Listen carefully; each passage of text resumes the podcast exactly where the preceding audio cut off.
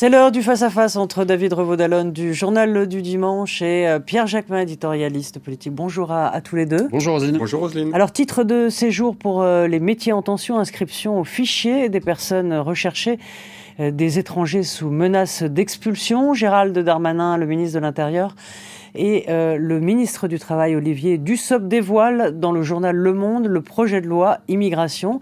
Alors d'un côté, on fait venir euh, des émigrés euh, pour euh, travailler dans des métiers qui ne trouvent pas preneurs, et de l'autre côté, eh bien, on resserre la vis sur les fameuses OQTF, les obligations de quitter le territoire français.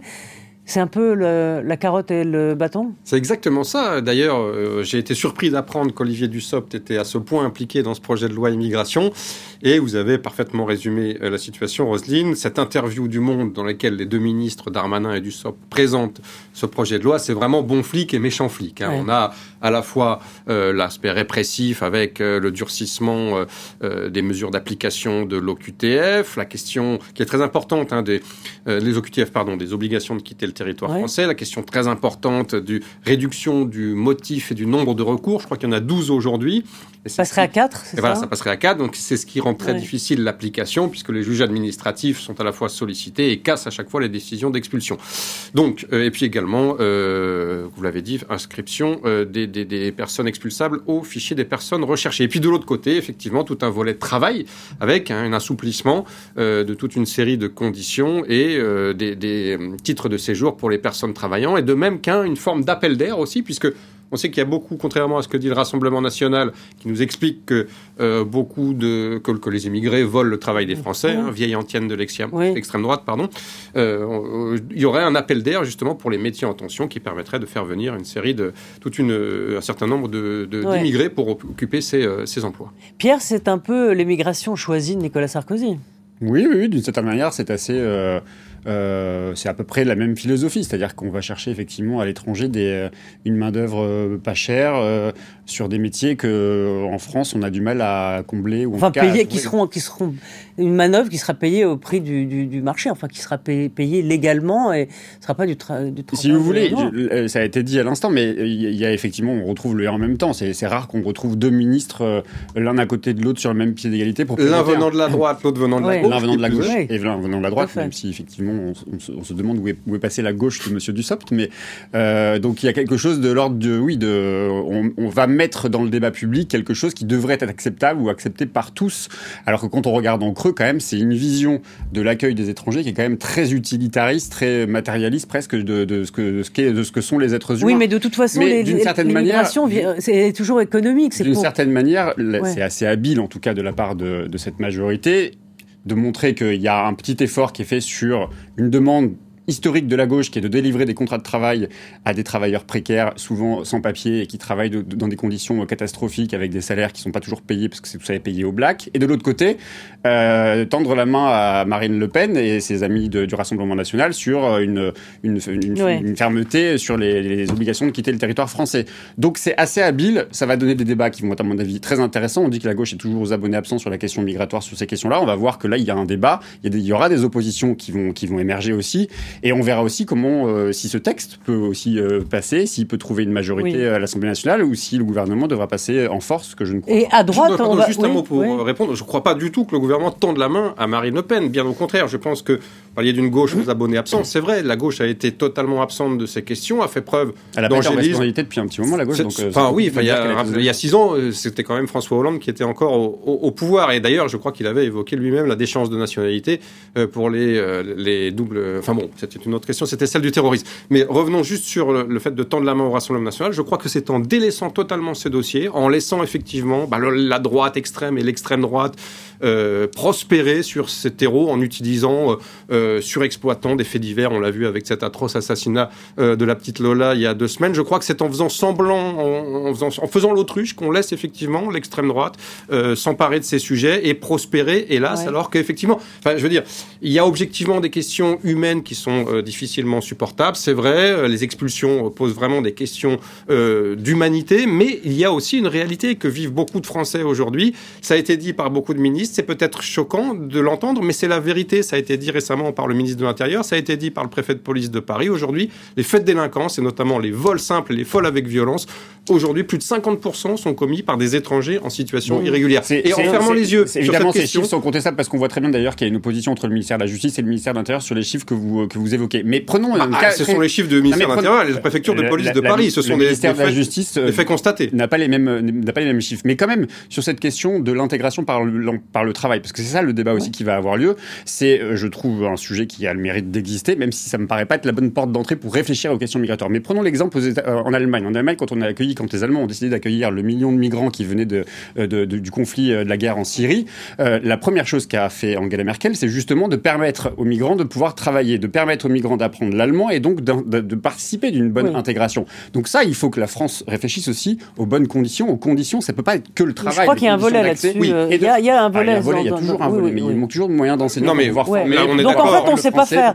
Vous êtes en train de dire qu'on ne sait pas faire. Regardez au Canada. Canada, Trousseau annonce quasiment 900 000 euh, personnes qui devront être accueillies dans les prochaines années. On est loin en France euh, de pouvoir participer ou en tout cas valoriser une politique migratoire en positif encore une fois. Et puis j'aime pas cette histoire de tri pardon mais il y, aurait des bons migrants et les mauvais migrants. Et là on est en train de dire qu'il y a des bons migrants et des alors, justement c'est ce qu'est en train de dire euh, ce que dit euh, Gérald Darmanin dans son interview. Il dit on sera méchant avec les méchants et gentil avec les gentils. C'est un peu simpliste mais au moins ça ça résume euh, non, la situation. mais vous avez raison sur l'intégration. C'est vrai qu'on est très en retard par rapport à l'Allemagne par rapport à des pays comme le Canada etc il y a un volet dans cette loi. Est-ce que ce sera à la hauteur? Je ne sais pas. En tout cas c'est ce qu'annonce le ministre. C'est vrai que la dernière fois la loi Asile et Migration euh, de euh, Gérard Collomb à l'époque, le, ministre de l'Intérieur de l'époque. Effectivement, vous, aviez, vous avez raison, il y avait un tri. Je me souviens qu'à la une euh, du JDD, on avait d'ailleurs dit le tri des, des, émigrés pour qualifier cette loi. Vous avez raison. Maintenant, est-il aujourd'hui supportable pour les Français d'entendre que effectivement les chiffres de la délinquance des, migrants en situation irrégulière, c'est quand même compliqué? Et c'est ce qui permet, encore une fois, à l'extrême droite de prospérer sur ce terreau nauséabond. Je suis désolé, mais en fermant les yeux, la gauche a laissé prospérer à une immense part de responsabilité, et la droite en partie aussi, d'ailleurs, a une immense part de responsabilité dans la progression de l'extrême droite et le fait qu'aujourd'hui, Marine Le Pen est le premier groupe euh, parlementaire à l'Assemblée nationale, avec 89 députés. Je crois que c'est une raison qui, enfin, c'est une, une, cause, une conséquence qui sont directement liées. Euh, est-ce que ce, texte euh, va être, peut être voté par la droite? Forcément, sinon, est-ce que si ce serait lancé dans ce Vous projet? savez, on le dit, enfin moi j'ai souvent l'habitude de le dire ici, c'est que la droite joue un jeu assez malhonnête sur le plan intellectuel. Encore une fois, il n'y a pas l'épaisseur d'une feuille de cigarette entre le projet d'Emmanuel Macron et le projet de la droite. Encore faut-il savoir et définir quel est le projet de la droite. Mais on voit, il y a un mode de comparaison qui était le programme de Valérie Pécresse. On ne peut pas dire qu'il y ait beaucoup de, mm. euh, de difficultés à ce qu'ils puissent s'entendre, notamment sur la question euh, de la sécurité, sur la question des retraites. On y reviendra sans doute dans d'autres émissions.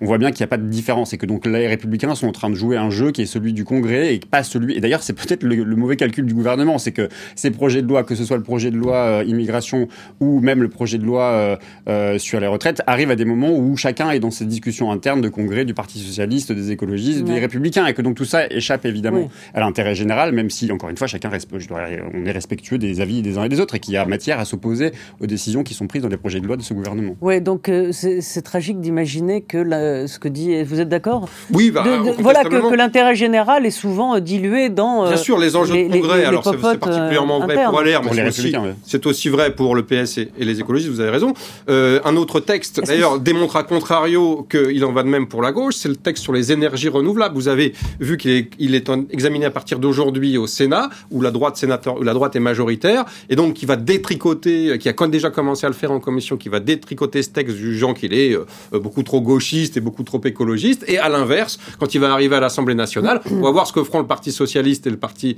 euh, enfin, et les écologistes. Mais à l'évidence, ils ne voteront pas ce texte, alors que je pense quand même, peut-être que que ça ne va pas assez loin. Sans doute juge-t-il que ça ne va pas assez loin, euh, que les mesures auraient pu être plus fortes et beaucoup plus dynamiques. Mais et, à l'évidence, ils ne voteront pas ce texte pour la même raison que les républicains ne voteront pas euh, la, loi sur les retraites. Alors la loi sur les retraites, il y a peut-être un petit bémol, parce qu'il aura lieu après, l'examen du projet de loi aura lieu après le Congrès et la désignation vraisemblable d'Éric Ciotti à sa tête. Donc, est-ce que les républicains... Ah, vous nous donnez déjà le résultat je, bah, il, est très, il, est, le grand favori, en tout cas. Peut-être que Bruno Retailleau peut créer la surprise, ou même Aurélien Pradi, mais pour l'instant, on n'en sent pas en prendre le chemin. alors, est-ce que les, les républicains seront tiraillés entre bah, la question de fond, c'est-à-dire voter un projet avec lequel ils sont d'accord. La preuve, c'est que tous les ans au Sénat, ils déposent un amendement qui va dans ce sens, l'allongement euh, de, la, euh, de la durée du travail, ou est-ce qu'ils vont suivre la ligne d'opposition radicale de leur futur leader? Encore une fois, je mets une petite pièce sur Eric Ciotti, qui n'est pas disposé à, à, euh, à, négocier avec le gouvernement, c'est encore la question. Et on voit que ce sera plus la Donc ça, c'est une mauvaise, ce serait une mauvaise nouvelle si c'est Eric Ciotti pour le gouvernement. Bah euh, oui, le fait est que lui, il veut jouer l'opposition euh, radicale à Emmanuel Macron. Oui, mais il va se percuter euh, au Rassemblement national. Hein. Comment? Il va, il va se percuter au Rassemblement national. Et comme disait, ça, sera, la difficulté. Vous savez, il y a toujours cette en, creux la, la, la, volonté des uns et des autres d'unir les forces de la droite et de, de Marine Le Pen et de l'extrême droite. Donc du, du, coup, je ne sais pas si tout ça finira par aboutir. En tout cas, c'est sans doute un des projets de d'Éric Ciotti. Encore que lui-même a déjà dit qu'il avait son candidat qui s'appelait Laurent Wauquiez, qui risque de faire du mal à Marine Le Pen. Donc je ne sais pas jusqu'à quel point cette droite qui s'extrémise, en tout cas les républicains qui s'extrémisent de plus en plus, ne seraient pas compatibles à construire des ponts avec euh, Marine Le Pen. Donc je ne sais pas dans quel sens, en tout cas c'est sûr que ça ne serait pas favorable à, à, une, la possibilité d'une majorité euh, alternative à l'Assemblée nationale de construire avec les LR la majorité présidentielle euh, des mm. ponts pour faire voter des lois, qui, celles qui sont en train d'arriver sur le, sur le débat au Parlement. C'est juste, et puis la question qui va se poser, c'est que vont, comment vont réagir les députés, les sénateurs LR Je ne crois pas que... je crois qu'il y a quand même une minorité aujourd'hui nous l'avons d'ailleurs écrit dans le journal du dimanche en donnant les noms, qui est d'accord pour un accord avec, entre euh, les macronistes et LR, tel que l'ont préconisé Nicolas Sarkozy puis Emmanuel Macron.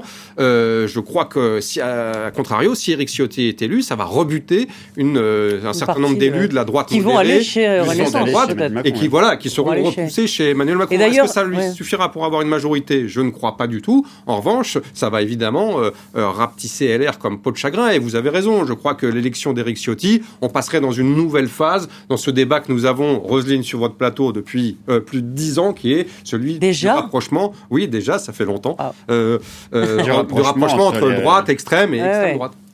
Merci, merci à tous les deux. On se retrouve bien sûr la semaine prochaine et je vous donne rendez-vous demain pour Politique, le magazine, avec Jean-Marie Colombani et nos invités. Merci.